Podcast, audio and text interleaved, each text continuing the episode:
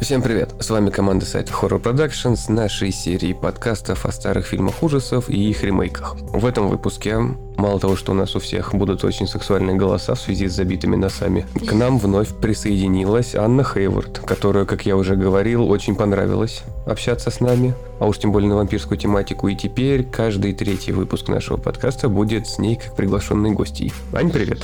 Привет, привет. Я чувствую, что я прямо ну рок-звезда. Ну, вообще ж хорошо. Уважили. Всем привет. Очень рада здесь присутствовать. По стандарту с вами еще и Дарья. Да, здравствуйте. У нее менее сексуальный голос, чем у меня. В смысле? И я Владимир. И сегодня мы поговорим не просто о вампирской тематике, не просто о культовом фильме, а о целой серии, которой положили начало два очень известных человека, Роберт Родригес и Квентин Тарантино. И поговорим мы о серии «От заката до рассвета», оригинальной картине 96 -го года, двух ее продолжениях 99 и сериале 2014 года. Ты про Дентика Треха забыл. Он тоже везде был вообще-то и помогал. И Савиньо тоже. Кто участвует в нем, это другой вопрос. Так без них бы их тоже не было. А Савиньо, он же по костюмам. Как ты его называешь? Савиньо.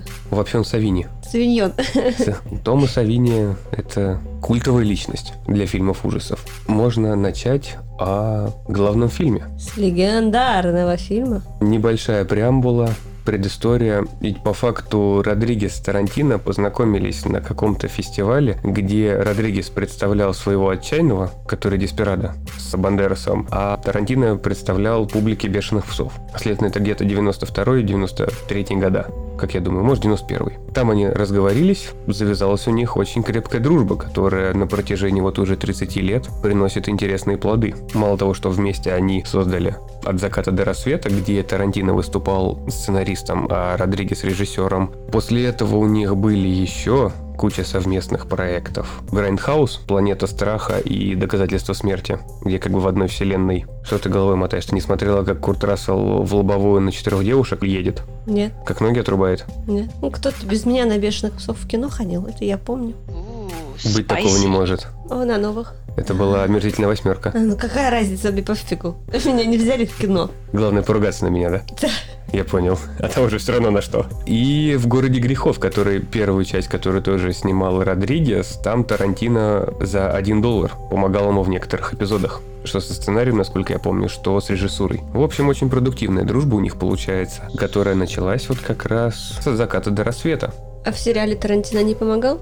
Нет. Причем идея также принадлежит Роберту Курцману, насколько я помню. И он в титрах сериала присутствует как основатель идеи. Сериал основан на сценарии Тарантино угу. и идее Роберта Курцмана. А фильм по идее Курцмана и... И по сценарию, по сценарию Тарантино. Тарантино. Да. Ну, Тарантино здесь очень хорошо заметен даже по самому первому вступительному моменту, когда два главных злодея находятся в придорожном кафешке, когда идет этот вот монотонный длинный разговор. А, да, самое крутое на самом деле, что он почти во всех своих фильмах он снимается и он знает как должен выглядеть его персонаж, ну, потому что он его придумал. Но в том смысле, что он не только знает как, он еще и отыгрывает так, как нужно. Тарантино очень специфическая внешность, и самым красивым он все равно был только когда его загримировали как Франкенштейна. Лучше этой роли уже нигде не будет. Кстати, я вспомнил, где еще они вместе с Родригесом были. До «От заката до рассвета» еще был фильм «Четыре комнаты». Кстати, да, классно, это с Бандерасом, да?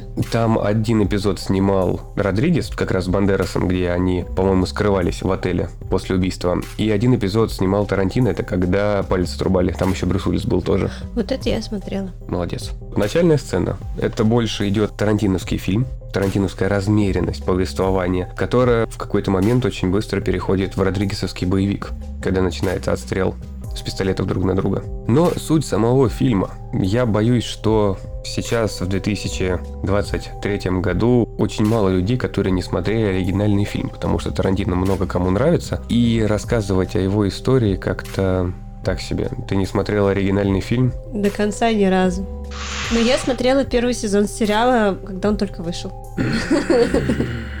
Даже мой сексуальный голос не передаст всю гамму эмоций. Не гони на Дашу, Владимир Владимирович. Есть люди, которые не в курсе, что и когда. Когда я просматривала все фильмы, пересматривала, смотрела сериал заново, я рассказывала об этом некоторым своим новым знакомым, и они о, да, я что-то слышал, что-то слышала, но не смотрели. так что вполне значимо и нужно рассказывать о фильмах. Про сериал я полностью согласен, потому что сериал я тоже не смотрел на удивление. Но оригинальный фильм, ведь много кто, я точно знаю, устраивает себе всякие марафоны, те же тарантиновские, и все-таки от заката до рассвета идет одним из первых фильмов, которые там нужно смотреть. Но в любом случае, по сюжету, два уголовника, которые ограбили банк, либо что-то там ограбили, уезжают в Мексику, и им нужно переждать буквально одну ночь, чтобы их забрал их собственный маленький Чичмарин. Карлос. Карлос. Чичмарин он, а не Карлос. В этом фильме Чичмарин вообще три роли играет. Кстати, да, он играет же встречающего вампира в титьках. Так, и Карлоса, и еще кто там был?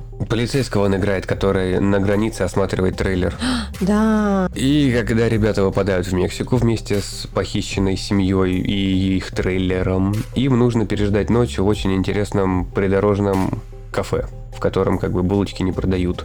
Ну, как бы там не только булочки просто продают, и вряд ли ты выйдешь оттуда. Ну, нормальная вампирская проституточная. Ну да. В которой начинается как раз все веселье. Первый раз, когда смотришь этот фильм, не ожидаешь того, что когда ребята приедут в эту кафешку, там начнется такое рубилово с вампирами все-таки, ну, вампирская тематика, она как-то более, что ли, возвышенная, как-то это все красиво подают. Но это у меня уже после наших всех. Ну, «Ночь страха» это хорошо было показано, а вот всякие интервью с вампиром, это уже... Ты про средневековых вампиров? Ну, может быть, таких ну, элегантных. А тут мексиканские майя-вампиры. У них просто кормушка там. Они не совсем майя-вампиры. Их, правда, вот в сериале им дали название. Но при этом все равно, да, им в сериале дали название по местности, где они обитают. Кулеброс? И Кулеброс. Мы их изменили все равно. То есть они привязали фольклор. Если рассматривать уже первый фильм после сериала, я не обращал внимания, что у Родригеса и Тарантино вампиры очень на змей похожи. Это все-таки были просто вампиры, а та же Сальма Хайек, она именно как за змеиной чешуей. Вот, видишь, уже отсылки были, во-первых. Во-вторых, отсылки к Майя в каждом из фильмов в конце это пирамида Майя. То есть показывается на, на пирамида стоит. с ячейками, там, где спят, продолжают спать вампиры, которые все еще остались там. Верхушку вы разрушили, но как бы внизу все ок. И у этих вампиров кровь зеленая. А, вот, отсюда мы понимаем, откуда взялся вампир из э, Ночи страха, да? Это было значительно позже. Вдруг он там потомок. Эту связь еще нужно поискать. И подтвердить.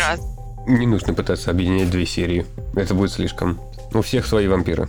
Вот, что вы хотите сказать по главному фильму? Классика, наверное, так можно сказать. Замечательный фильм. Интересные персонажи. По поводу персонажей, главную роль играет Клуни. Причем Клуни на то время еще не был настолько известным. Его взяли на главную роль, увидев его работу в сериале «Скорая помощь». Ах, да. Я совсем забыла о том, что Клуни раньше был в сериалах. Ух, да. Скорая помощь, точно, Каждое точно. утро перед школой мы его смотрели, потому что Клуни. А, да? Да. Уже тогда все было. Кстати, разве не в этот фильм положил начало очень такой быстро растущей карьере Сальмы Хайек? Она там появилась, достаточно эпизодическая роль вообще на самом деле. И она ненадолго там появляется, но все помнят ее именно оттуда. Буквально пару недель назад читал интервью, что сама Хайек очень расстраивалась от того, что снялась в «От заката до рассвета», потому что это создало ей образ такой некой сексуальной богини, а ей хотелось в драматических фильмах больше играть. А, то есть она хотела быть, а, не знаю, гувернанткой уборщицей там какой-нибудь, еще кем-нибудь в сериалах, да? Вместо того, чтобы быть сексуальной богиней. Ей больше вот в мелодрамах нравится играть прислугу. А почему у тебя глубокая драма всегда связана с прислугой? Да потому что глубокие драмы, мексиканские сериалы, это всегда какая-нибудь семья бизнесменов, у которых прислуга совсем типа Сальмы Хайек, либо американская семья, у которых Сальмы Хайек в прислугах. Мы сейчас говорим не о мексиканских сериалах. Американская семья, же сказала, с мексиканской прислугой. Она не понимает, что как бы вот единственная роль драматическая для таких актрис в то время, из-за того, что это было достаточно сложно выбиться им в люди, примерно такая. Так же, как в «Отчаянных домохозяйках», вспомни. Как ее, Ева Лангория или что? Как ее звали? Это которая? Темненькая. У которой муж тоже Карлос. Мелкая которая? Главная героиня. Не там все главные героини. Ну, смуглая, которая такая, Мелкая, я Которая понял. внезапно стала богатой. И у которой любовник. Вот, ее тоже, да, они воспринимали всерьез. Потому что она, типа, мексиканка, да, или латиноамериканка. Это удивительно. Никогда бы не подумала, что... У них же в каждом сериале, в каждом фильме прослеживается вот это разделение. Да, безусловно, конечно. Никогда бы раньше я не подумала о том, что у Сальмы Хайек могут быть такие мысли. Были такие мысли. А, ну это да. Все, тебя сделали богиней, а ты хочешь вот так. Но это проблема актрис, которые снимаются в фильмах ужасов. Есть даже некий синдром для этого специально обозначен. Девушки, которые начинают карьеру с фильмов ужасов, потому что это самое легкое, куда ты можешь пробиться, и если ты отыграешь, тебя дальше заметят. Но есть те, которые застревают вот именно в этих фильмах ужасов и навсегда остаются играть героинь. Ты знаешь, есть другие фильмы, из которых пробиваются, поэтому лучше застрять в фильме ужасов, чем... Если мы говорим про фильм ужасов Тарантино и Родригеса, да, лучше в них застрять. Да. Но если какой-нибудь э, условный убийца вампирш лесбиянок, то вот в нем лучше не застревать. Кажется, первый фильм про вампиров, вот самый первый «Закат до рассвета», ну, он просто прекрасен. В том, как все происходит. Например, отец, пастор, такой семью свою вывозит переплетения таких человеческих судеб в этом фильме, они настолько яркие. Ну и потом, конечно же, вампиры. Сальма Хайек со змеей это одно, а вот вообще фильм шикарный. Ну, замечательный. Мне кажется, он такой бессмертный. Его можно смотреть и пересматривать, и пересматривать, и пересматривать. В общем, бы настоятельно всем бы рекомендовала его посмотреть. Не сказала бы то же самое о втором фильме в этой серии. в трилогии. А Я его не совсем поняла. Второй фильм это «Кровавые деньги Техаса». Да, «Кровавые деньги Техаса». Банк грабят. Да, они грабят банк. Начинается все интересно. Как же зовут этого актера, который играет в «Зловещих мертвецах»? Брюс Кэмпбелл. Да, Брюс Кэмпбелл. И когда фильм только начался, я сначала подумала, что Брюс Кэмпбелл там действительно будет играть. Я тоже понадеялся. Я, да, я так обрадовалась, потом его убили, я подумала, ну как же так, как вот так? Потом казалось, что это вообще было кино, которое смотрит что-то еще. Брюс Кэмпбелл порадовал, а вот дальше началась какая-то непонятная. Немножко было интересно, нет, там какая-то динамика была, что-то, ну, не знаю, я не могла его так серьезно воспринять, не могла поверить в то, что вот этот фильм действительно существует. Возможно, потому что первый фильм «От заката до рассвета», он настолько совершенен во всех своих юмор хороший, фразы яркие, сюжет интересный. Здесь сюжет тоже неплохой. Ну, ребята решили ограбить банк, ну, случайно превратились в вампиров. Но когда уже все идет к самому концу, наступает рассвет, а потом вдруг происходит солнечное затмение, come on, то мне показалось каким-то бредом. А вам? Я запомнил этот фильм только за счет операторской работы. Очень много кадров, которые были сняты через объект. Может быть, вы заметили, когда разговаривают два человека, через трубу идет съемка. Когда главный герой пришел к мексиканцу этому накачанному, съемка идет то через упаковку с пивом, то через конуру все это видно. Тут видишь, тут же бюджет был маленький, поэтому, мне кажется, они просто тестировали разные виды съемки, экспериментировали. По сути, это такой фильм-эксперимент. Главное, там есть тоже Дэнни Треха. Да, согласна. Это порадовало. Но Дэнни Треха единственный, кто засветился во всех частях, включая сериал. Да, светился вообще везде, да. Но Треха — это легенда. Не говорите. Интересная судьба у человека, не так ли? Очень. Бывший уголовник, который да. стал звездой кино. А вы забыли в первой части про прекрасные роли Фроста и трусы и пистолеты. Ну как так? Секс-машина с пистолетом на пипиське? Да. И Фрост, этот большой человек. А что забыли? Ну что они там были? Том Савини секс-машина. Вот этот Фред Уильямсон, здоровый, здоровый. такой, темный, да. Ну, он, кстати же, кубинец. Поэтому он и сигары. Там очень много актеров сыграло в оригинальном фильме. Единственный, кто, наверное, в дальнейшем, я его не помню ни по каким ролям, это китаец, сын пастора. А, да, интересно. Вот все остальные, Харви Кейтель, это вообще легендарная личность. Дочка его тоже потом играла во многих фильмах и что ужасов, что боевиков. Ее лицо запоминающееся. Тарантино и Клуни, само собой. Чич Марин везде есть у Родригеса и как бы Чичи Чонг то, что им принесло известность. Треха тоже, который везде появляется. Том Савини, который просто легенда фильмов ужасов и делает для всего реквизит. В сериале также появляется. Да вроде все хотя массовка для фильма была огромная. Интересный факт по поводу оригинального фильма съемок. Фильм снимался 5 недель. Ну, стандарт примерно для всех. На третьей неделе во время съемочного процесса продюсер решил откупорить бутылку шампанского, потому что был отснят тысячный эпизод. Родригес для своего фильма наклепал там, по-моему, то ли из полутора тысяч таких вот нарезок он состоит, то ли чуть ли еще больше. Такой просто интересный факт. Монтаж Родригеса достаточно странный. Для 96 -го года понятно, что мы закрываем глаза на все огрехи. У него все-таки нарезка из разных дублей идет, где актеры не настолько статичны. Они постоянно что-то делают, и поэтому можно заметить, вот даже по начальной сцене, если обращать внимание, когда Клуни направляет пистолет на чувака за косой. Он то держит пистолет наклоненно, то он у него висит на пальце. На таком не особо акцентируешь внимание, а просто наслаждаешься фильмом. Соглашусь. Я вообще, вот, например, в оригинальном фильме первом я не замечала никаких грехов вообще. Наверное, первое впечатление, полученное, вот, когда я его посмотрела, наверное, 98-й, может, 99-й год. Такое было сильное, но до сих пор не изменилось. Все, что я смотрела сейчас, для того, чтобы мы об этом поговорили. Тут я уже всматривалась, замечала, подмечала, оценивала, осуждала. А про первый фильм. Молодец ты, молодец. Работу операторскую замечаешь. Я фильмы не так смотрю, наверное. Оригинально «От заката до рассвета» помнят как раз примерно тоже с 97-98 годов. У меня тогда родители уехали на какой-то Новый год. У них там сбор друзей был. А меня оставили одного. А я мелкий был. Что я только в школу начал ходить. И я помню, я нашел эту кассету. Я вот в Новый год смотрел его. Поэтому у меня впечатления в этом фильме остались навсегда положительные. Я помню, как я писался от страха от этих вампиров, но я от них тащился. И продолжал пересматривать потом этот фильм. Да, это такой фильм, который всегда хочется пересмотреть еще разок. Идем ко второй части. Там да, же, давайте. там же появился актер Т-1000, Терминатора. Который также играл агента Доггета в секретных материалах. Который также еще в куче сериалов наснимался, и еще много известных ролей у него есть, но все помнят его только о Терминаторе. Даша, имя? Да, и никто не знает, как его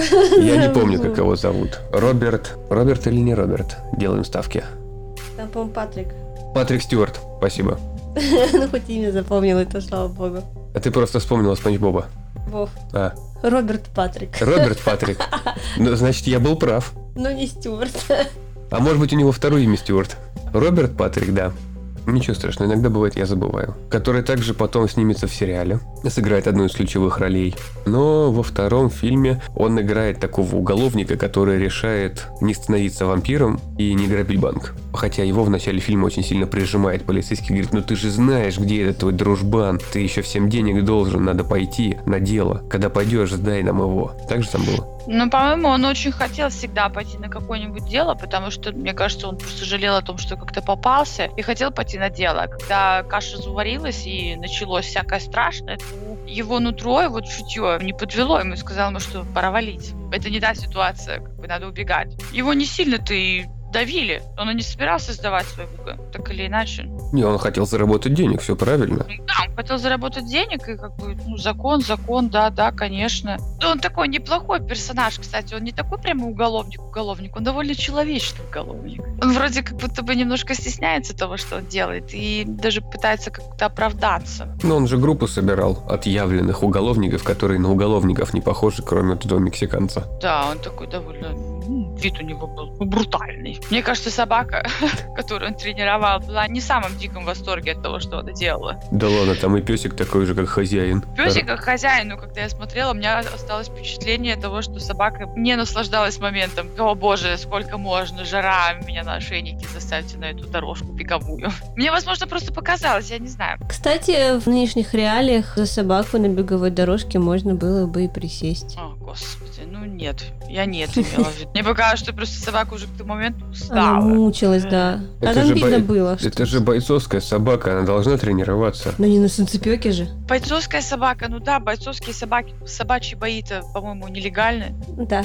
Ну, наверное. Почти во Поэтому всех странах. породы бойцовских собак, как бы, их мы вывели для боев, наверное, да? Этого я не знаю, кстати, сейчас просто тут теории вывожу. Жаль, что ее потом не показали. Было бы интересно, если бы ее вампиром сделали. Не знаю, короче, я не в восторге от второй части вообще. Ну, какой-то бред. Там так все как-то вроде бы связано, но не связано. Такое ощущение было, что вот, например, разговоры сидят, когда эта команда ожидает я забыла, как звали мужика, который как раз-таки, которого разыскивали, и который первый превратился в вампира, которого Трехо. Мужик в плаще. Мужик в плаще, вы имя его помните? Лютер, Лютер, Лютер, вот, Лютер. Пока вся команда ждет Лютера, Лютер там сбивает мышь, заходит, конечно же, в бар, крученые сиськи, Дэнни Трехо узнает, что приключилась беда, и вот пока все это происходит, они смотрят порно и обсуждают. Сама идея мне понравилась. Какое-то количество людей говорит, что ай, неважно что. И люди говорят, что им нужно, чтобы какая-то история была. Кстати, наш дальний мексиканец, который тренировал собаку, ему порно не нравилось. Это потому что там не было сюжета. Он же поэтому ушел. Помните? Он ушел сам создавать сюжет, я понял. Ты права? Ну да, он ушел создавать сюжет, да, но может у меня какое-то настроение было дурацкое, не знаю. Я, с одной стороны, сцена понравилась, и сама идея, что да, люди обсуждают порно, и кто-то говорит, о, мне вот нужен сюжет, да, вроде как что-то такое интересное раскрывается. А с другой стороны, они так это затянули, на мой вкус. Если тебе понравилась сцена с обсуждением порно, в котором требуется сюжет, я тебе специально дам один такой фильм посмотреть, который сделан по мотивам «Пятницы 13-го». Прости, ты мне хочешь порнофильм подогнать? Тебе же хочется сюжет. 13 Да.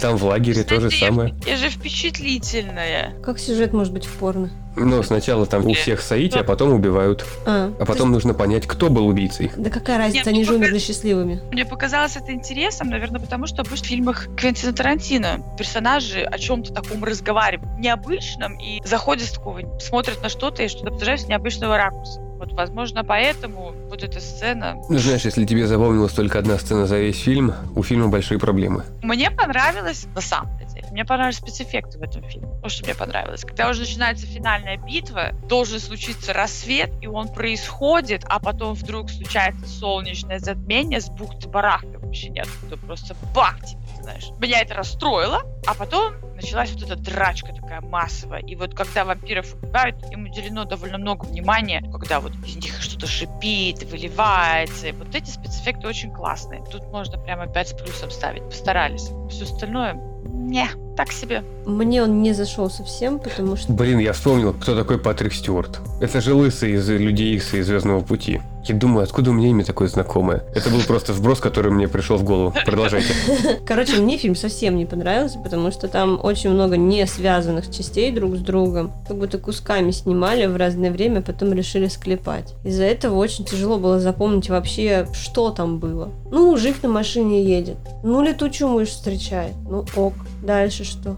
Ну, друзья его там в мотеле ждут. Уже разбрелись по разным комнатам, каким-то бабам непонятным тоже. Ребят, вы вот собрались банк грабить или просто найти себе приключений? Потусоваться. Потусоваться с бабами, там, не знаю, стрип-клуб сходить. Вы разделяете, вы не делаете это все в одну ночь. Вы можете на недельку растянуть. Ты знаешь, у мексиканца есть только собака, и он никуда не выдвигается. Поэтому, когда его привезли в мотель, ему нужно увидеть мир. А, то есть у них все или ничего? Культурная программа, скорее. Если бы там не было этой женщины, мы не знаем, как он себя повел и что бы случилось. Но они вписали женщину, а женщина сама его увидела и выбрала, потому что, ну, по большому счету, из всей их тусовки он единственный, кого можно было обратить внимание. Она такая горячая, то есть понятно, что... Ей далеко до Сальмы живет одним днем. Понятно. То есть Но с другой стороны, прикольная съемка вот эта ванны, когда ванна это огромная, да, мотель вроде как очень маленький номер и огромная ванная. Тоже мне это непонятно. Не, ну Там- это специально увеличенная комната была, чтобы снять можно было. Там просто как загон для коров, Да. знаешь, такой огромный. И как она там всех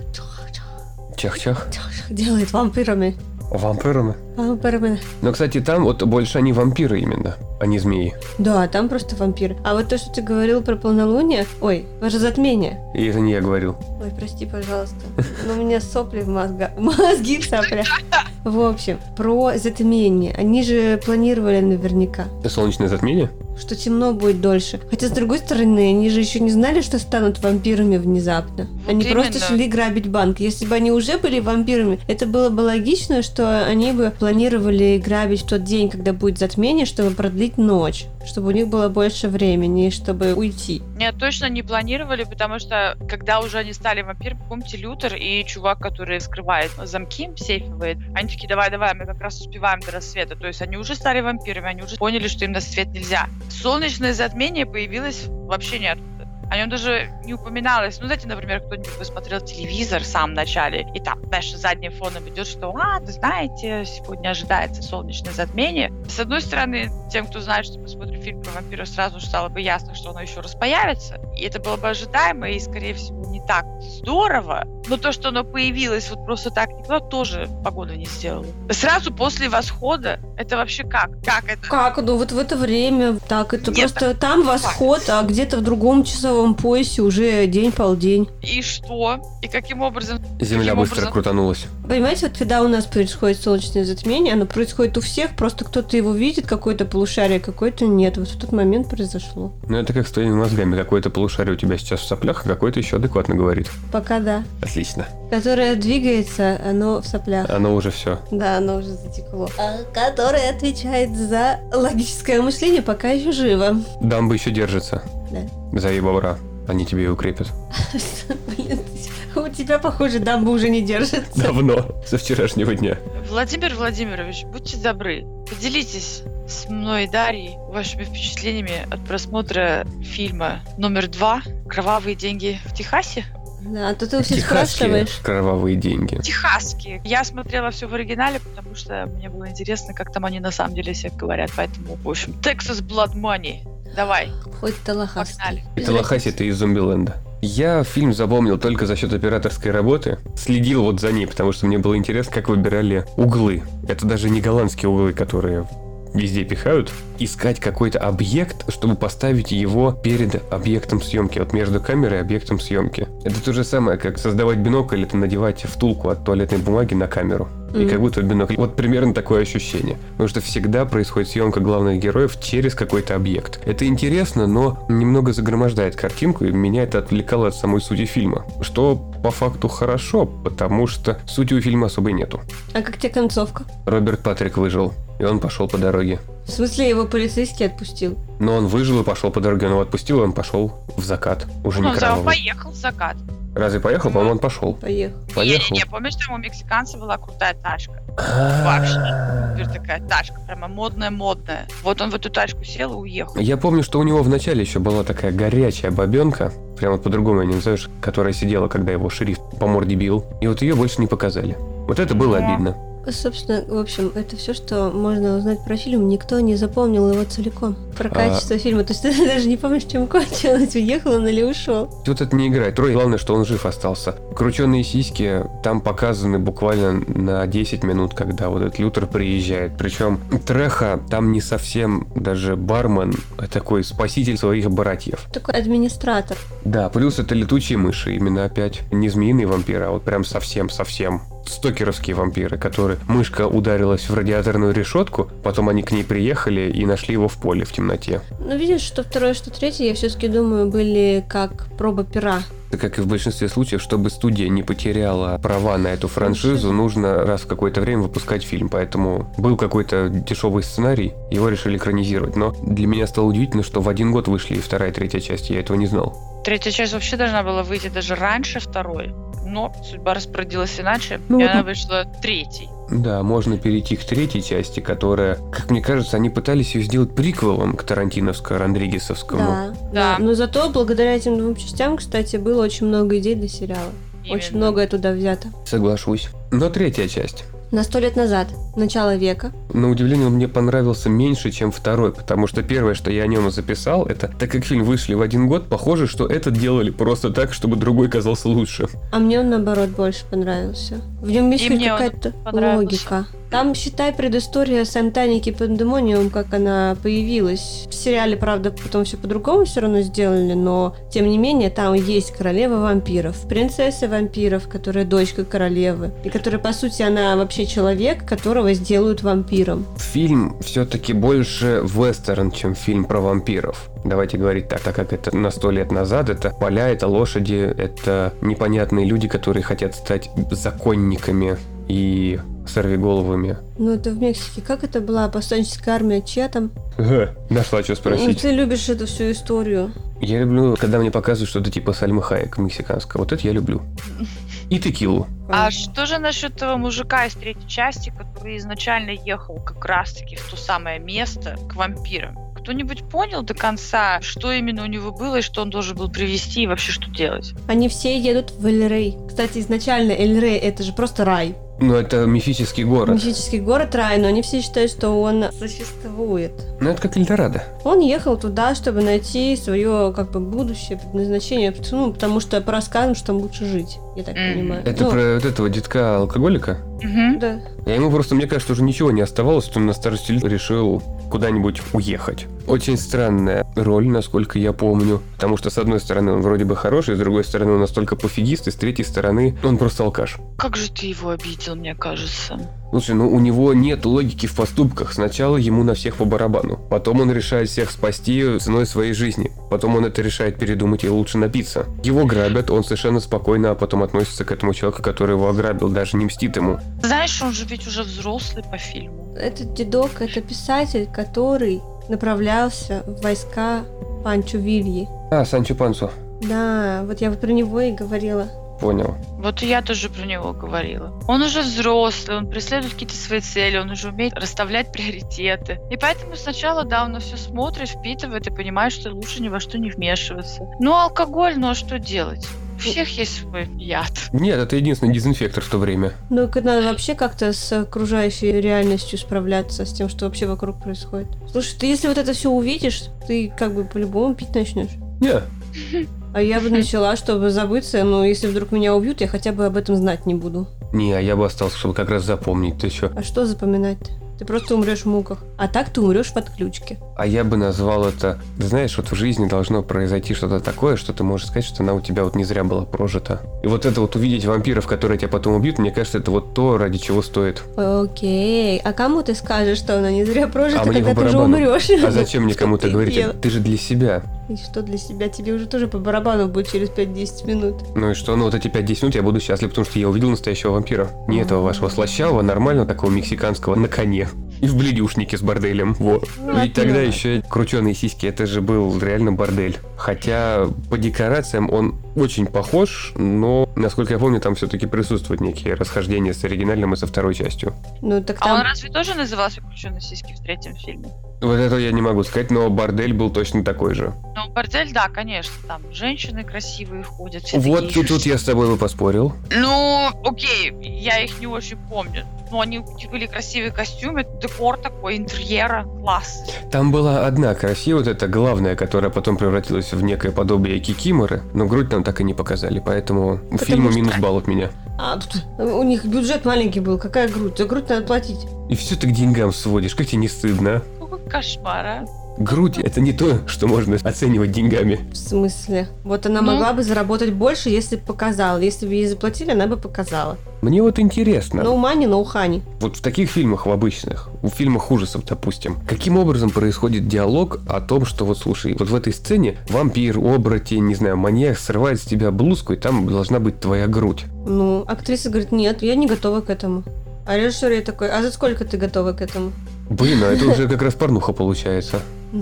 А чего далеко ходить-то? Не, мне просто вот интересно, как вот этот диалог на самом деле может звучать. По идее, когда идут на пробы к фильму, там же в сценарии прописаны все действия и внешний вид. В смысле, когда идут на пробы к фильму, не знаю даже, что за сценарий будет. Ну хорошо, не на пробы, ладно. Когда тебя уже утвердили, то, что ты готова, тебе выдают сценарий. Ну, тебе заранее еще перед этим говорят, что возможны обнаженные сцены. Согласны ли вы на них? Нет, окей. А что можно сделать, чтобы вы согласились? Я соглашусь с Дашей, мне кажется, такие вещи и разговоры ведутся перед пробами или на пробах. Но по-любому они должны говорить об этом. актриса, ты думаешь, вот, вот эта вот сиська, вот именно ее была бы очень хороша. Мне нравится лицо, и тогда как бы сразу спрашиваешь, потому что если, например, она говорит, нет, она тебе не нравится, ну до свидания. А если она говорит, нет, ну, она тебе нравится, тогда как бы а чем можно посластить эту горькую пилюлю, как можно помочь тебе задуматься, обмозговать и в итоге согласиться с этим? А лучшая Деньги. мотивация всегда Да, деньги. это деньги. Она не готова, но она тебе нравится. После этого ты отводишь ее в комнату с большим черным кожаным диваном. Но это не И то. Предлагаются деньги,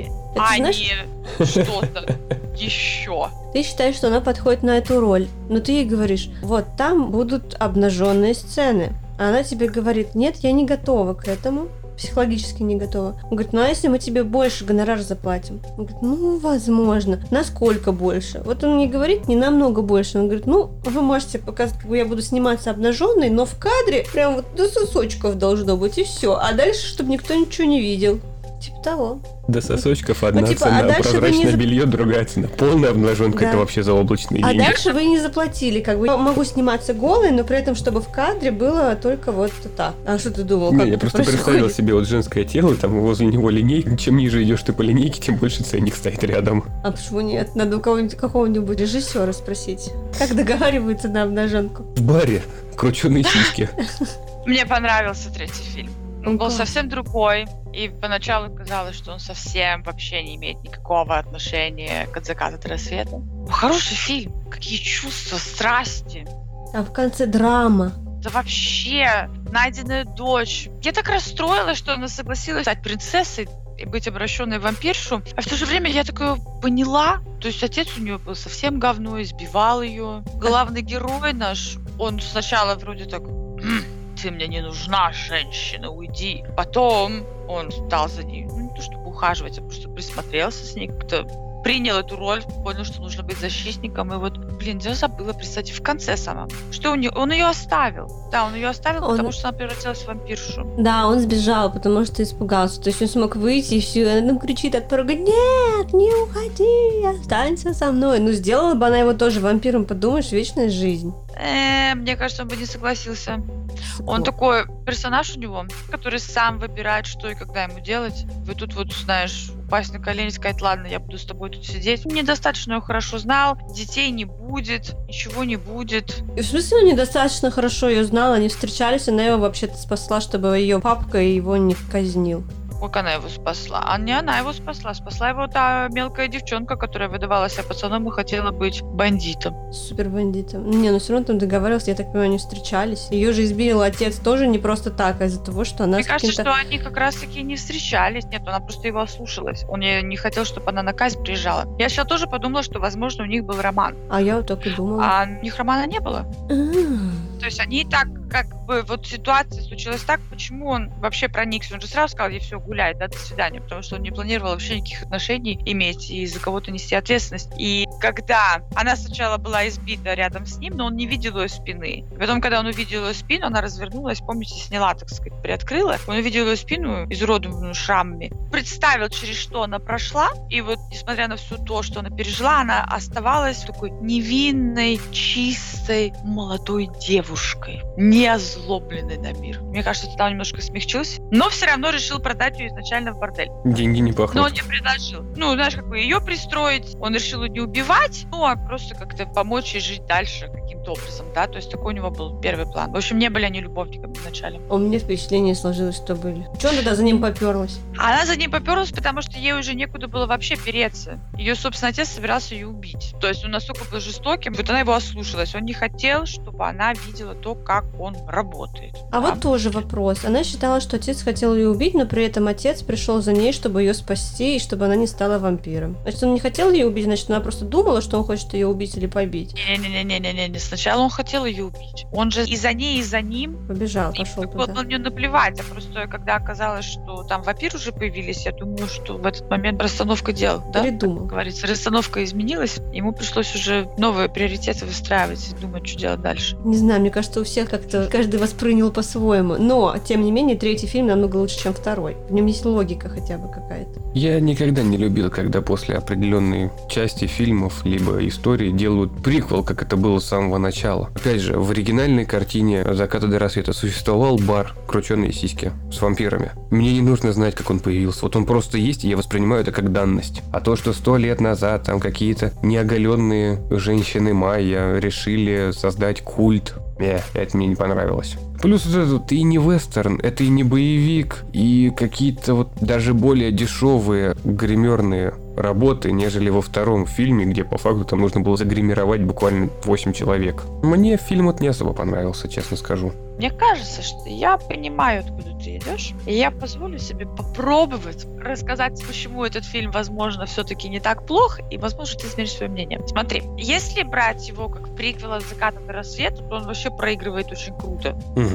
Ну, просто потому что от заката до рассвета такой мега-мега фильм, а тут какая-то непонятная история, какая-то Мексика, какая-то вообще, да. Вот, если так вот в одной увязке, да, то, эх, да, полный бред. Но, как только я увидела вот эту Мексику, все, вот это старые времена, я сразу поняла, что все будет плохо, и поэтому решила смотреть фильм как фильм, как будто он, ну, что такое, отдельный просто фильм, сам по себе. Не имеет никакого отношения к заката до рассвета. То есть после второго, она, может быть, это просто, когда увидела второе, я подумала, боже, с техасскими диками, какой ужас, мрак и уныние. Я подумала, что а что ожидать от третьего? И я просто его уже смотрела как вот совсем отдельно стоящий фильм, такая история, всматривалась в персонажей. Мне очень было это важно. Мне было интересно, что же он сделает, оставит ли эту девушку, убьет он ее или не убьет, и он ее убил, он ее повесил. Меня очень тронул этот момент, мне показалось интересным. Рассматривать фильмы, которые относятся к определенным сериям, но рассматривать их как то, что не относится, мы об этом говорили еще на «Ночи страха». Трумынский, который, если бы он не был «Ночи страха», он, может быть, смотрелся бы хорошо. Этот, я не скажу, что если бы он не относился к «От заката до рассвета» и не было бы названия «От заката до рассвета», то он был бы хорошим. По мне бы он еще более проходным был. За счет того, что у него есть в названии «От заката до рассвета», на него хоть кто-то пошел смотреть. Но так, на самом деле, полное впечатление, что он вышел раньше, чем оригинал. Если бы он вышел раньше, он был бы хорош. Если бы он вышел раньше, они бы позже- такую историю не придумали. А так как они уже планку подняли, тут получается, что... Нет, он слабенький, но его можно смотреть. Третий хотя бы можно смотреть, он мне понравился реально. А второй вообще нет. Серия от заката до рассвета, ты говоришь, планку поднял. Эту планку задали два человека. И на удивление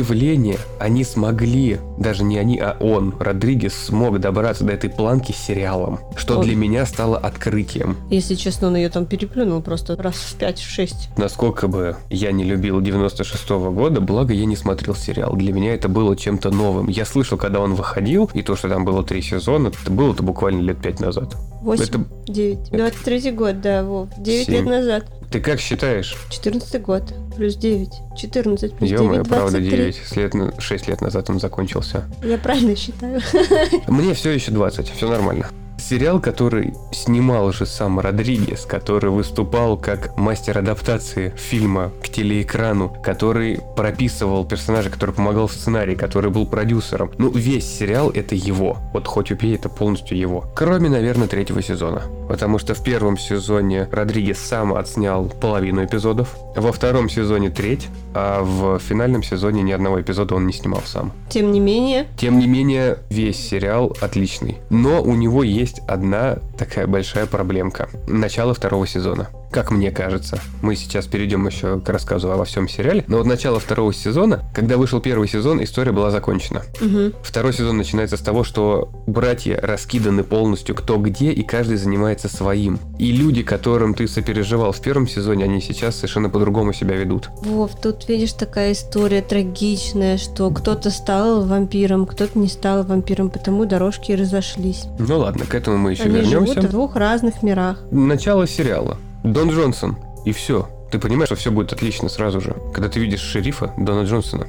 Кстати, вот что еще стоит сказать о сериале в плане подбора актеров. Начиная его смотреть, ты не ожидаешь, что актеры, которых ты никогда раньше не видел, смогут настолько вовлечь тебя в просмотр этого всего и настолько захватить. Та же Сантаника Пандемониум. Ну, давайте говорить честно, ей до Сальмы Хайк очень далеко. Ну, не знаю, мне ночь понравилась, очень красивая девочка. Ей до Сальмы Хайк очень далеко. Нет, Да. нет.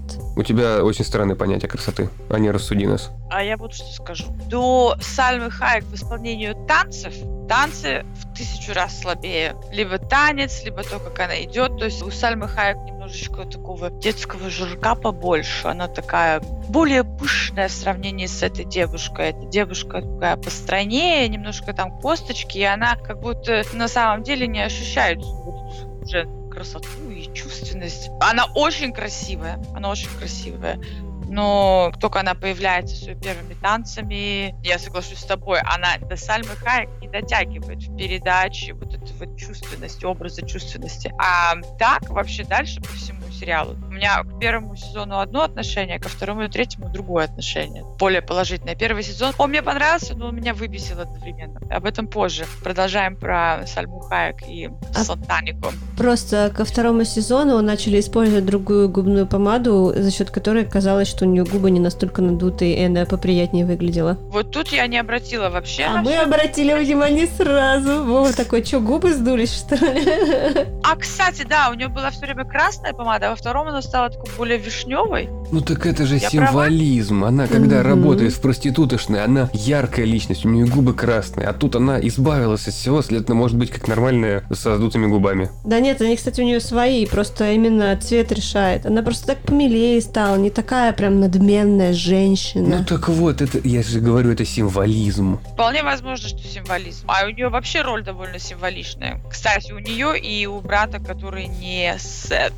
Ричи и Сет. Кого играл Тарантино? Ричи как раз раз. А, он Ричи. Клуни играл Сета. Окей, тогда Сет. Мне кажется, Сет и Сантаник не очень такие символичные. Я увидела перекликание с другими фильмами, какую роль примерно составляет и что в себе несет. Опять же, Сантаника это была первая ее работа. Родригес ее вытащил из мексиканских сериалов. Девочке там 25 лет, а она уже в тысячи серий отыграла мексиканских мыльных опер. Не, она молодец. Не, вообще, она мне очень-очень понравилась. Она очень здоровская. Я же говорю, она красивая, она просто вот именно притягивает. Опять же, я начал с того, что я сравнил ее с Сальмой Хайек. Ну, Да. одна лучше танцует, а другая более манерная. Сальма Хайек не просто больше танцует. Я не знаю, это работа оператора или в монтаже такие находили те самые моменты, но Сальма сыграла это очень хорошо. Она больше чувственность смогла передать. Мне кажется, это потому, что она немножко попухлее. И лицо у нее было более невинное. Она как будто бы и не собиралась никого соблазнять. У нее это просто получалось, потому что она так выглядит. А у нашей Сантанико Надменное видно, лицо. надменно, и было видно, что она старается, и это, в общем, не то. Почему меня выбесил первый сезон? Меня выбесил первый сезон, потому что актеры, которые играли Сет и Ричи, очень старались перенять Клуни и Тарантино.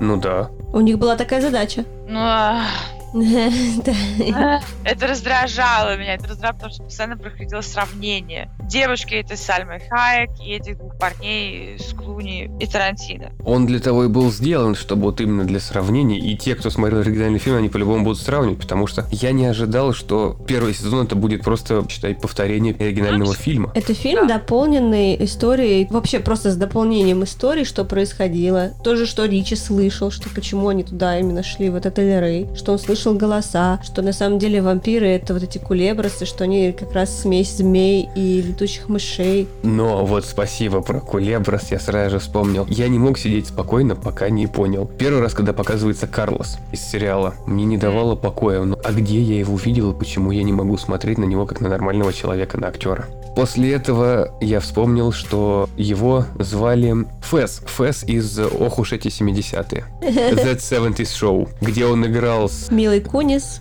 Эштоном Катчером и еще кем-то, там еще кто-то был, да. Ну, это главный, который играл в «Хищниках», маньяка. Фэс — это тот, который постоянно хотел увидеть грудь, и которому никто ничего не давал. И поэтому вот он, Карлос, такой возмужавший, это настолько контраст был. Да, просто брутальный мужик, которого ты помнишь таким заикой, который боялся вообще на девушек смотреть, с ними разговаривать, немножко не вяжется. Вот это круто было. Забавненько.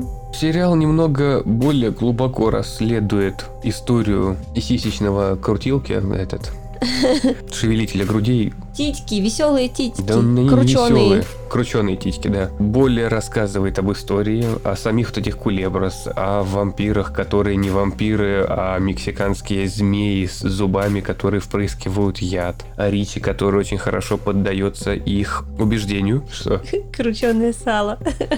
у новой Сантаника там нечего крутить, так что не надо. Вот если бы там была Хайк, я бы мог сказать такое название, возможно. Так есть захотелось.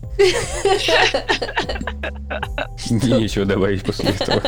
Тут разговариваешь о прекрасном, а ты сало жрать все. Ну что, сало и сиськи, нормально. Вот тут можно поспорить. Очень можно поспорить.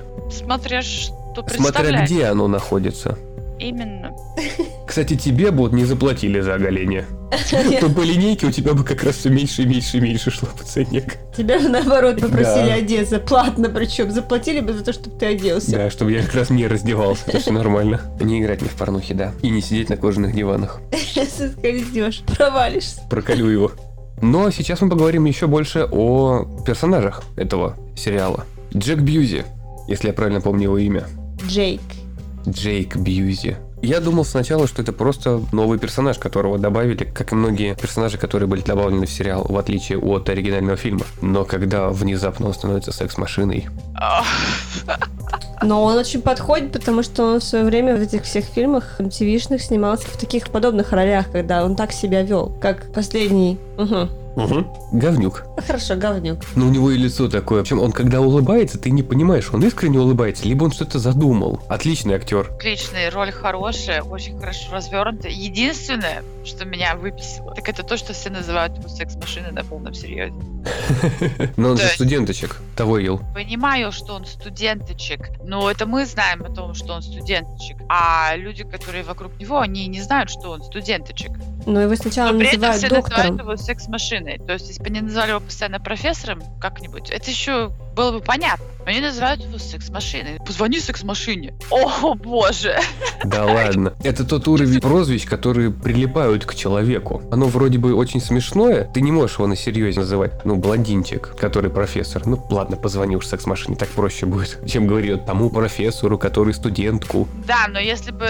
Смотри, я понимаю. Мне кажется, я понимаю, о чем ты говоришь. Это не то, о чем говорю я. Когда, например, ты не хочешь называть его профессором и считаешь, что, что секс-машина это... М, я позвоню секс-машине здесь какая-то шутка есть, а просто я позвоню секс-машине. Вот, Владимир Владимирович, представьте себе, что ваша кличка, ваше прозвище — это секс-машина. И кто-нибудь у тебя на работе. Эй, секс-машина, иди сюда. Секс-машина, иди сюда. Даже без эй, тут просто будет секс-машина, иди сюда. Вот э, нам тут, знаешь, надо отчет сдавать и смету составлять. Вот секс-машина этим займется. Звучит отвратительно на самом деле, как будто принижают. Если бы меня так каждый раз называли, я бы себе сделал какое-нибудь специальное движение либо жест. Когда я слышал бы слово секс-машина, я бы снимал штаны. И продолжал делать то, что от меня хотели. Вау, ты глубоко копнул. Интересный поворот. Ну а что, иди сюда, вот сразу же снял штаны, подошел. И к тебе уже больше никаких вопросов нету. Мы, кажется, отошли от тем. Актер супер вообще шикарный. Прямо секс-машина. Карлос, отличный Карлос, который ребенок, да, Фэс. Два главных героя которые Ричи и Сет. Я их раньше нигде не видел, хотя, как я потом посмотрел по фильмографии, они много где снимались. Если смотреть первые несколько серий сериала, то все равно их невольно интерпретируешь на Тарантино с Клуни. Но буквально через серии 5-6 ты начинаешь их видеть как Ричи и Сета отдельными, не основываясь на оригинальном фильме. Вселенная сериала, она становится другой. Да, есть фильм, который... Отличный фильм, который породил это все. А есть сериал, который своя история история. Мне кажется, в этой истории они максимально гармонично попали. Да, они очень хорошо подходят. Более того, это же дополненная история фильма. Плюс новые герои, плюс развили как раз на второй, третий сезон, как оно должно кончиться иначе. В фильме, конечно, Ричи убили,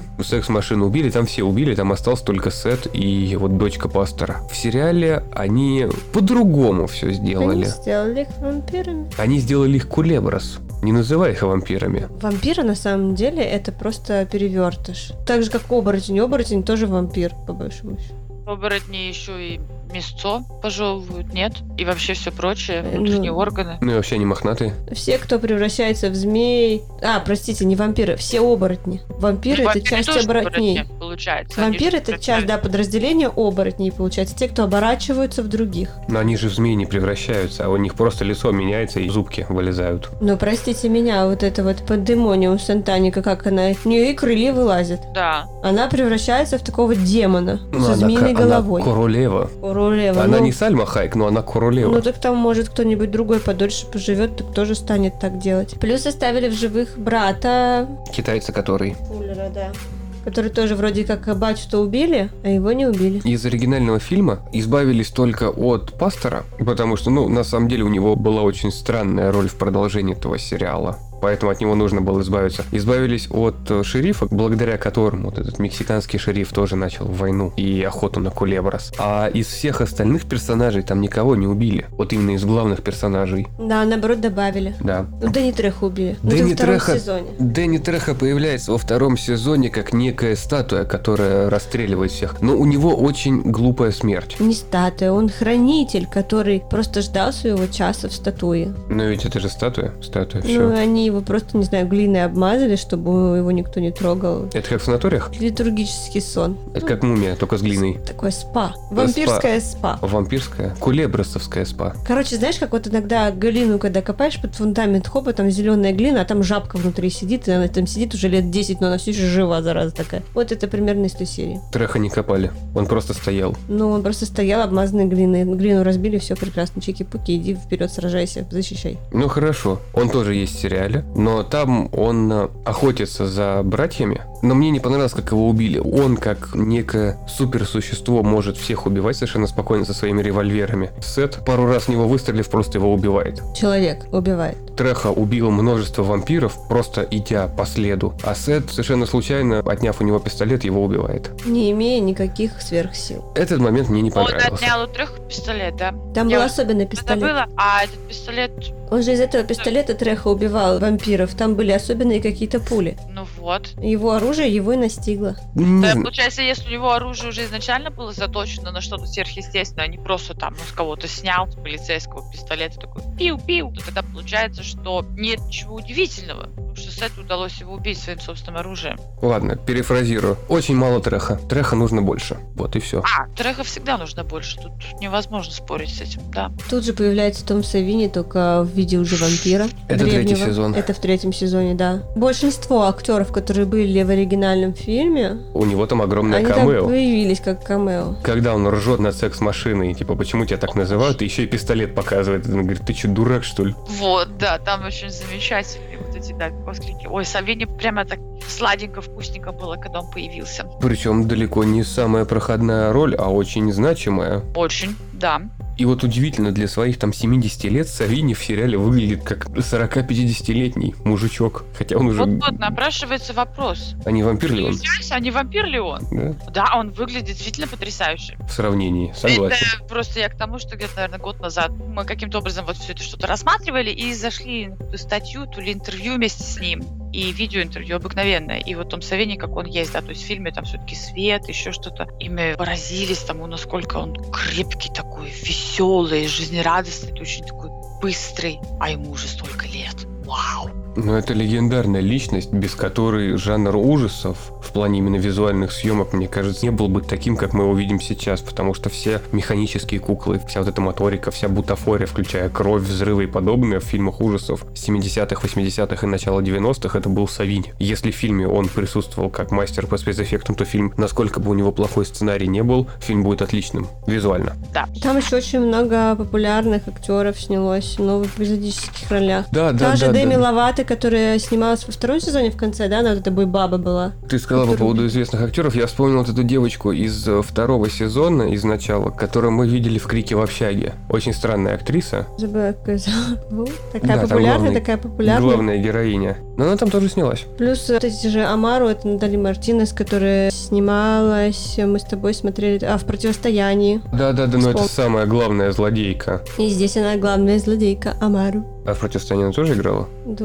Ну ладно. Метаморфозы девочки-пастора, дочери пастора на протяжении всех трех сезонов. В первом сезоне она забитая, когда отец ее забрал из дома. Во втором сезоне она со злым рецидивистом носится по всей Мексике, пытается выжить, и ее убивают. А в третьем сезоне она возрождает как всемирное зло, и потом все равно уходит к рецидивистам и становится их сообщницей. На удивление, сериал на три сезона, в каждом по 10, по-моему, серий или по 11. Как я говорил, только начало второго сезона мне показалось немножечко таким спадом, если смотреть, как закончился первый, и второй начинается уже через некоторое время, но с намного меньшим количеством действий, связанных с вампирами, с кулебросами и подобным, а просто как некая жизнь тех, кто пережил вот этот вот систем. Противостоянию между людьми и кулебросами, ты это имеешь в виду? Ну да, как Сет пытается выжить с дочерью пастора, Мэдисон Девенпорт ее играет. Кстати, очень интересная тема. В самом финале третьего сезона, в последней серии, вот тут буквально уже титры практически идут, играет песня.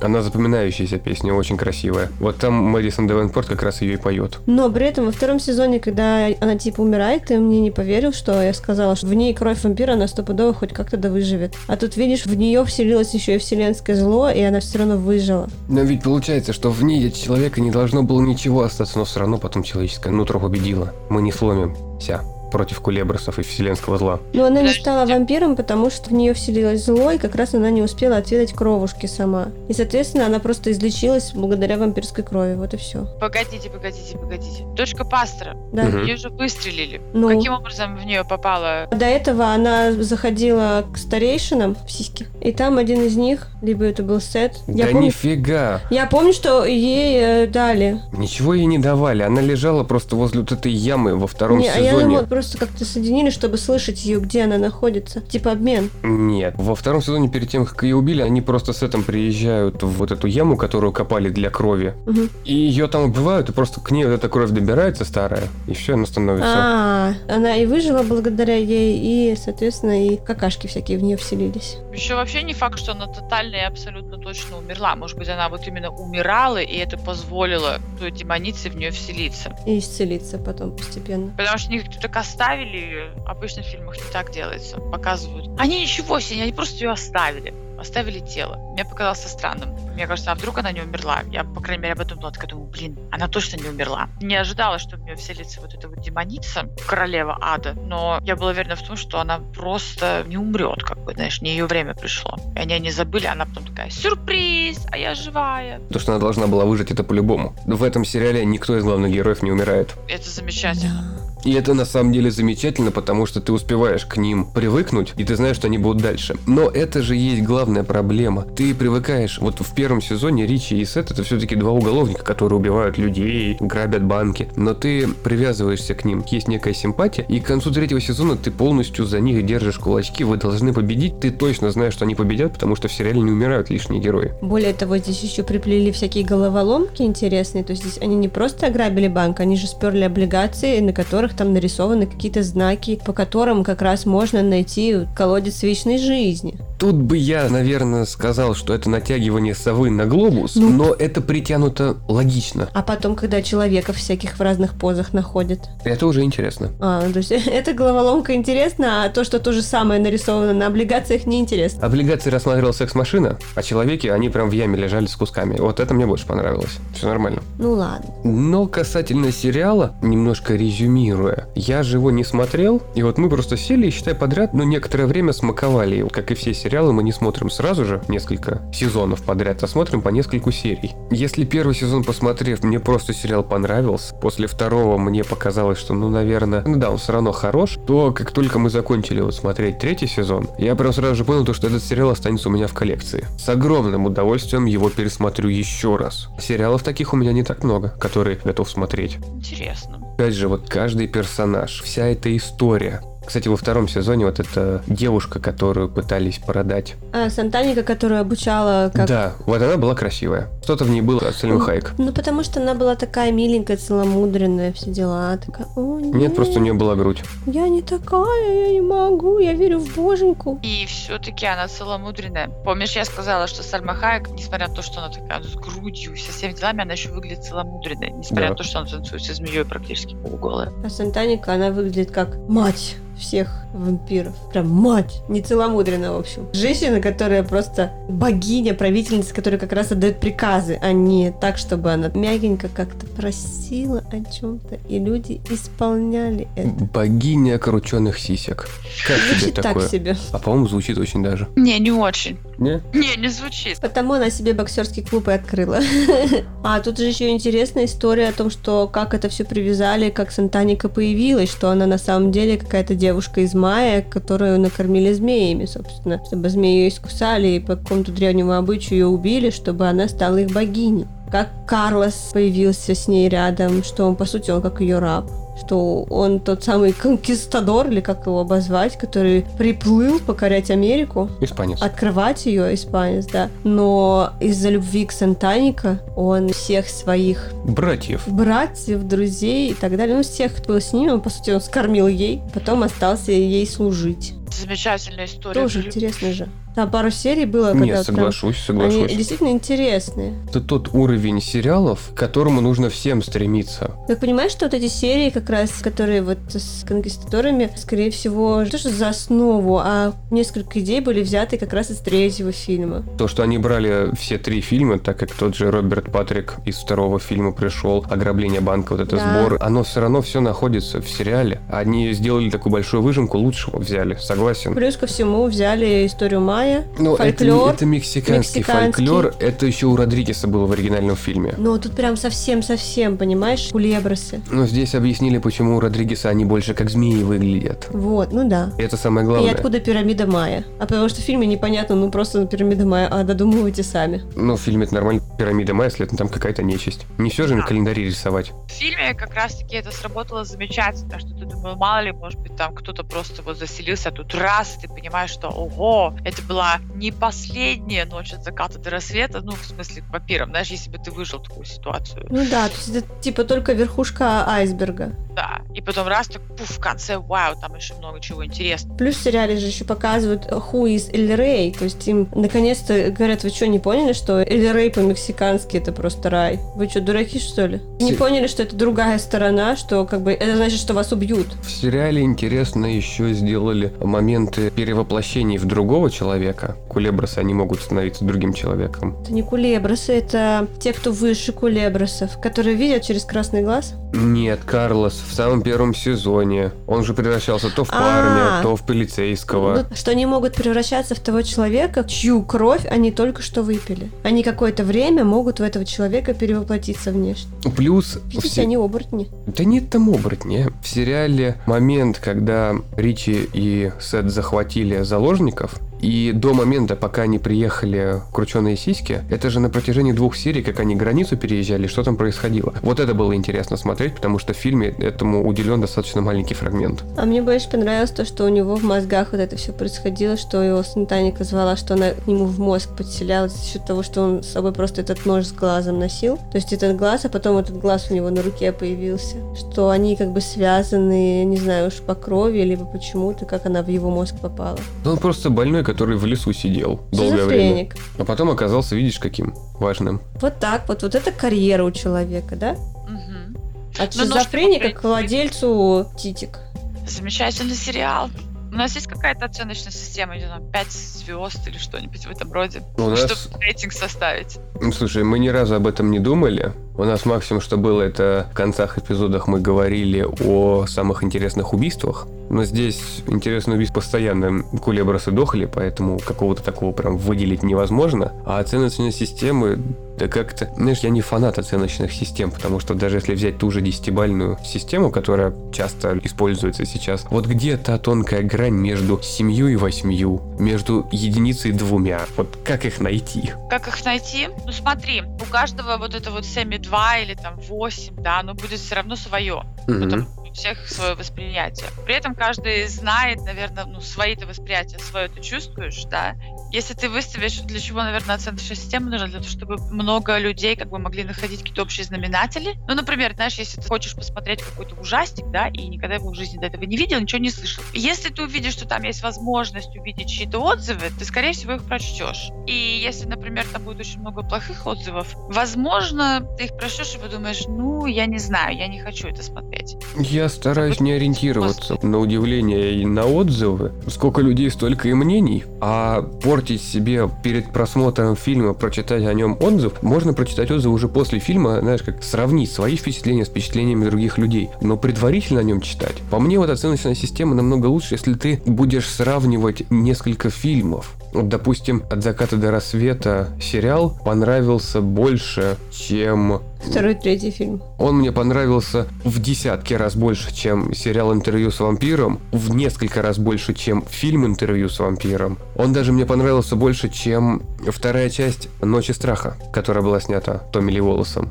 Фильм «От заката до рассвета», он для меня стоит на уровне с «Ночью страха», с оригинальной картиной и даже с ремейком, хотя ремейк чуть-чуть похуже. Именно выстраивать, наверное, сравнивать фильмы, которые были интересны, вот так можно. У нас одна тематика вампиров, у нас фильмы ужасов. Ниша. Днище. Альков. Хорошее слово, да. Да я так и подумала, что мы в слова играем. Так, хорошо. Это очень интересно, Владимир Владимирович. Тогда я, наверное, тоже попробую рассказать о том, понравился ли мне этот сериал или нет. Роль Сантанику, вообще, вот ее персонаж, она такая интересная. Она мне напомнила... Как звали вампира, которого играл Брэд Питт? Луи. Луи. Замечательно, спасибо. Вот история, ее... Да, Луи, Луи Дипунак. Де Пондюлак. Дефлакенак. Дефлакенак. Де Что-то в Пондюлак. этом роде. Дюлак.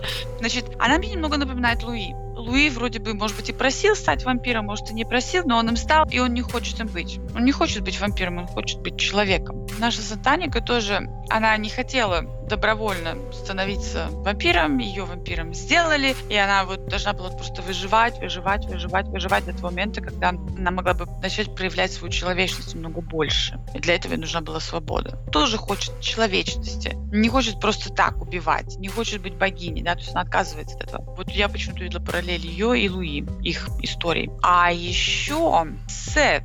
Третьем сезоне мне напомнил о старшем брате из сериала «Сверхъестественное». Не поверишь, но я его не смотрел. Хорошо. Сэм же у нас тоже старший брат, правильно? Да. Старший Ричи, вот. И там тоже есть старший брат и младший брат. Сверхъестественно, он два брата борются с силами зла. Это если очень кратко. Ну, это я знаю, о чем сериал, Вот, но я да. не смотрел. Счет кого мне напомнил. Его ответственность, необходимость, как показано, как он принимает решения, что происходит. То есть это очень интересно. И я, пожалуй, тоже бы пересмотрела этот сериал еще раз. Не скоро, а знаете, может быть, через годика два. Мгм. Так сесть еще раз посмотреть. Посмотреть, остались ли те же самые впечатления. Сравнить их, если они будут другими. Вот если бы у нас была система оценочная, пятизвездочная, я бы дала этому сериалу бы пять звезд. Я подумаю над тем, как ввести... Нет, я уже это сделала. Я Нет, же а- рассказала, 5 звезд и дала ему. Так что, Я если ты понял. хочешь себе что-то такое тоже придумать для подкаста, можешь сделать, но не обязательно. Там надо несколько критериев. Да, по поводу качества и оценки, мне кажется, лучшим критерием можно поставить желание пересмотреть.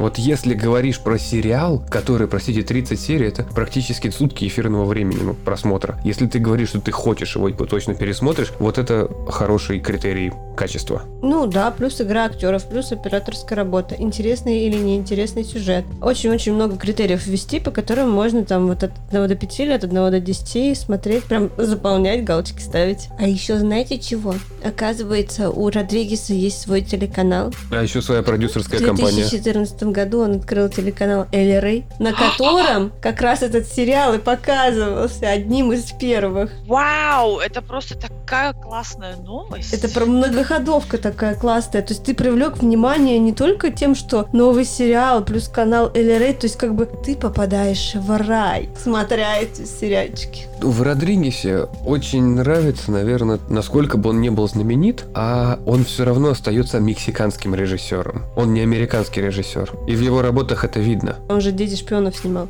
Это его. Так он полностью уже его. сейчас новую еще одну запустил.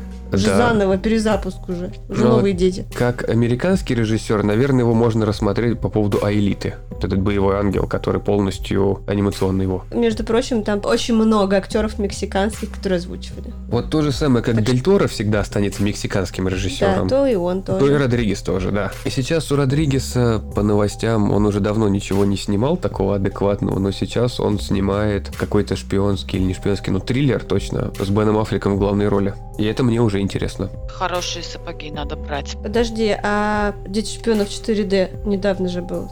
Или мне уже кажется давно? Вот он был на уровне как А, раз... это в одиннадцатом году было. Это было давно. Это даже не от заката до рассвета. На 25-й год запланировано «Мачете убивает вновь» в космосе. Мачете убивает в космосе уже с 15 года. Его просто переносит, он все хочет его снять, потому что вот этот фильм, в котором треха столько, сколько нужно. Это же Мачете. Ах, да. Мачете в космосе начиналось все как пародия, потому что это то, с чего начинается второй фильм с трейлера к новой части Мачете, который убивает. Они все хотят или не хотят уже сделать, не знаю, но это круто. Ой, он, оказывается, из «Звездные войны». Он в «Мандалорце» пару эпизодов снимал, режиссировал. Книга Боба Фета. За что платят, туда идет, почему нет? Классно. Его собственные работы. Все равно режиссера знают именно по ним. Даже «Город грехов», который снят по комиксу, ну, Родригесу отлично удалось перенести его атмосферу. Нашла. Бен Аффлек, гипнотик. Ну вот, молодец. Честно скажу, что вот этот сериал и вот этот фильм, это был глоток свежего, чистого мексиканского воздуха после интервью с вампиром. Я с таким удовольствием его смотрел. Финальные серии третьего сезона намного больше являются вестерном, чем весь третий фильм. Те эпизоды, где идет перестрелка с элитным отрядом А. борцов. Там, где воины появляются. Да. Где Ричи дерется с воином. Они все замотаны против солнца в балаклавах, в изолентах, в перчатках. И там же вся битва происходит в заброшенном городке таком дико-западовском. Как они назывались эти татуированные воины, которые Амару защищали? Они выше, чем Кулеброс, между прочим. В общем, там целая... Иерархия? Вот! Целая иерархия народностей, существ иерархия, которые друг по другому находятся. И, по сути, Кулеброс вообще так, это как бомжи среди них. Неприкасаемые. Карлос бомж, хотя является таким отменным чмачо. Но он же, пока не стал кулебросом, был испанцем. А, испанцы все мачо. Чмачо. Ну, чумачо, да. Я хотела спросить, вот когда эта демоница вселилась в нашу дочку пастора, Вы сразу переключились на то, что вот то, как она выглядит, то, к чему привыкли, вдруг говорит по-другому, ведет себя по-другому, и эта картинка не соответствует поведению. Ну, так же, как и... Или вы сразу как бы вошли в роль, что, ну да, быстро переключились. Потому что я переключилась, наверное, только уже, наверное, последние две серии третьего сезона, когда вдруг мне казалось, что как-то все выглядит слишком наигранно, а потом я подумала, что, боже мой, какая же я дурочка. Она ведь демоница. Ты перестала в ней видеть ребенка, верно? Я перестала видеть ребенка, да. Ну, в общем, она из подростка сразу стала женщиной. Ну, так же, как и Сантаника, когда губы перестала мазать красным. Стала Все более символизм. миленькой. Везде символизм. Он там очень часто проглядывается. Один Карлос, который вырвал себе зубы, а потом вставил железные, чтобы выйти из лабиринта, чего стоит. Да. Это вообще... Кстати, Ставил себе железные зубы. Ты как ими яд пускать будешь, чувак? а как бы Или ты желудочным соком оно отравляешь? не через зубы идет. Там О. специальная дырка во рту, которая как раз на зубы подает яд изнутри. Он стекает. Тебе не сам зуб вырабатывает яд. У змей эта дырка в зубе. Да ладно. Разве нет? По-моему, нет. Ну-ка, ну мы сейчас спросим. Вот, кстати, еще одна тема, почему это не вампиры. Насколько я помню, у вампиров бы все равно клыки сразу же бы отросли, Да, если их вырвать. да-да-да. А здесь все-таки змеи. Да, у меня еще один вопрос есть. Вы сочувствовали королеве демоницы? Не, она очень на маленькое количество времени появилась. Я больше сочувствовал той, которая переспала с детективом, которая была девятой, по-моему, из круга. А, да, вообще не повезло. Она еще и невысокого ранга, но не самого высокого, там прислуживала Она одна осталась из всего круга, Ее так глупо убили. она сама себя прибила. Ну, нелепо все. Да. Ну как, ее заставили? Ее заставили, убили. что- чтобы не стать. Ну, Вот, чтобы ты понимал. Яд у змеек идет через пористый зуб. Вот эти клыки, они А. пористые, там поры специальные, и как бы железо идет через зуб и, и впрыскивается через зуб. Именно через эти два зуба, которые Да, чтобы торчащие. попадать, вот когда они в вену кусают, либо в артерию, чтобы это сразу в кровь попадало. Хорошо, а кто мешает железным зубе сделать две дырки? Да, это чуть не подумала. У тебя же каналы не закупориваются, когда ты вырываешь зубы. Почему? Это что, каналы не зарастают? Я вот удивился, почему он не золотые зубы себе ставил. Золото мягкое, наверное, платиновые у него. Ну, точно не серебряные. Титановые. Я думала, что он себе вообще обсидиан туда. Ну, золото мягкое просто. Даша шутку не оценила просто. Мексиканцы с золотыми зубами, вот эти мучачус, мустачус. Мустачус? Я знаю, что мустачус это усы. Оно не так звучит. Мустачус. Ну, просто есть такое пиво и макароны. Вообще магазин есть такой с усами. Магазин с усами, туда заходишь, там везде Там усы. шоколадные макароны в виде усов, шоколадное пиво, шоколадная шоколадка в виде усов. Все в виде Шоколадный усов. шоколад в виде усов. Все в виде усов. А ты уверена, что это был шоколад? Да. А не что-то другое коричневое? Нет, это был шоколад. Очень странно. Есть макароны в сливочном соусе с чесноком, шоколадные макароны и с петрушечкой. Но вкусно. Какое удивительное сочетание. Сочетание, да? Шоколад с чесноком и петрушечка. Еще и молочка. Ну, сливки. Столько петрушку я еще приняла. Когда дело дошло до молочка, тут вообще уже нет. Ну, потом еще и кефирчиком шлифануть. Это как какао с чесноком, да? Какао с чесноком. Ну, примерно, да. Шоколадные макароны. Это Рецепт слабительного. Это- Нет, какао с чесноком это проверить, твой ребенок вампир или нет. части петрушки, пять частей чеснока, две части молока, И рулон туалетной бумаги. шоколадных макарон. Ужас. Вы же заметили, что в начале, в первом сезоне, сериал это история Сантаники. Во втором сезоне это история Ричи и Сета. А в третьем сезоне это история о том, как все пытаются выжить. Ну, вот этих вот самых высших вампиров. Кстати, я совсем забыла, что вы ответили. Вы сочувствовали Амару или нет? Я сказал, что нет, потому что ее не так много там было. Мне девушка сама по себе не А. понравилась. А ее история не тронула тебя, нет? Она слишком долго была злой. И она вселилась в маленькую девочку. Подожди, ну а как бы а причина, почему она была злой? Вот смотри, у есть дом. В этом доме у тебя есть, там, не знаю, кошки, собаки, еще что-то. Вот целая куча живых существ, да? В принципе, для нее быть королевой ада то же самое. То есть вот это ее дом, и там все ее подчиненные. То есть не только она может ими управлять, но она должна о них и заботиться. И вот в какой-то момент какой-то народ мало того ушел, так еще и порезал тебя на куски, съел тебя. И как бы считают, что это нормально. Самое же важное, почему вообще это произошло. Это последняя из лордов. Девять их было. Да. Она же предала Сантанику. Она всех предала. Ну да. Лишь бы выжить, а в итоге все время кокнула. Да, но она предала сатанику, и как бы и благодаря ей, благодаря этому предательству, демоница оказалась в очень неприглядном положении. Вот вы бы не чувствовали, например, злыми. Я вот ей очень посочувствовала просто в какой-то момент, представив себя на ее месте. Ну, я и не сочувствовала до тех пор, пока не выяснилось, что она любила эту женщину, последнюю из оставшихся, и та ее предала. То есть короля там никакого нету, она одинока. Она должна управлять и поддерживать огромное количество людей, но она при этом одинока. И ее бросила женщина. Это даже хуже, чем мужчина. Знаешь, когда тебя бросает мужчина, кажется, ну ладно, знаешь, что вообще мужчины какие-то другие существа, нам их не понять, а с подругами ты как бы вечно дружишь. И вот эта подруга предала. Предала или предала? Предала. Предавать земле тоже предают. Да, но по поводу женской дружбы я тут с тобой совершенно не согласен. Ну, естественно, не согласен, ты же мужчина. Вот, вот, вот.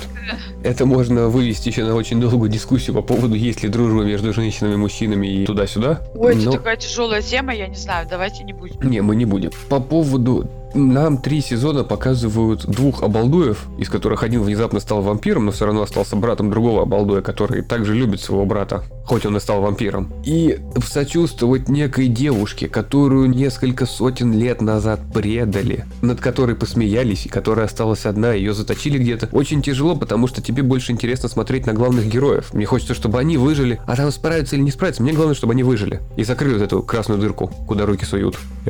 Да, понятно. Смотри, ну вот я теперь забыла, блин, я на тебя сбилась и теперь забыла, что хотела сказать. Была красная дырка, в куда руки суют. Нет, это ты сказала это. А у меня тут другая мысль была, я ее удерживала. Что же я хотела сказать? Я очень глубоко переживала за всех наших героев. Я очень хотела, чтобы они все выжили. Мне очень было жаль, когда Савини сказал «фак» и исчез, потому что он тоже как бы наш уже был. Ну да. Но я как будто бы знала, что у них так или иначе все будет хорошо. Если глубоко не копаться, довольно детский тоже, знаешь, там есть моменты. Не знаю почему, но я обратила внимание на эту женщину тоже. Как бы смогла ли я ее осудить и продолжать ее ненавидеть, а она вот что, мне стало жаль. И тут, как бы, знаешь, ну ее жаль-жаль, но ничего не поделаешь. В зависимости от того, где сила, тот и побеждает. Так что Веселая она, тема. по крайней мере, все равно вышла с чем-то, потому что она хотя бы свое тело назад получила. И возродилась. Так что, Всего лишь на пару часов. у нее есть шанс. Ой, хотела еще про брата поговорить, про азиата. Он в первом сезоне был таким вообще долбошлепом, что ли, такое слово назвать, что вроде не обидно, но какой-то дурачку.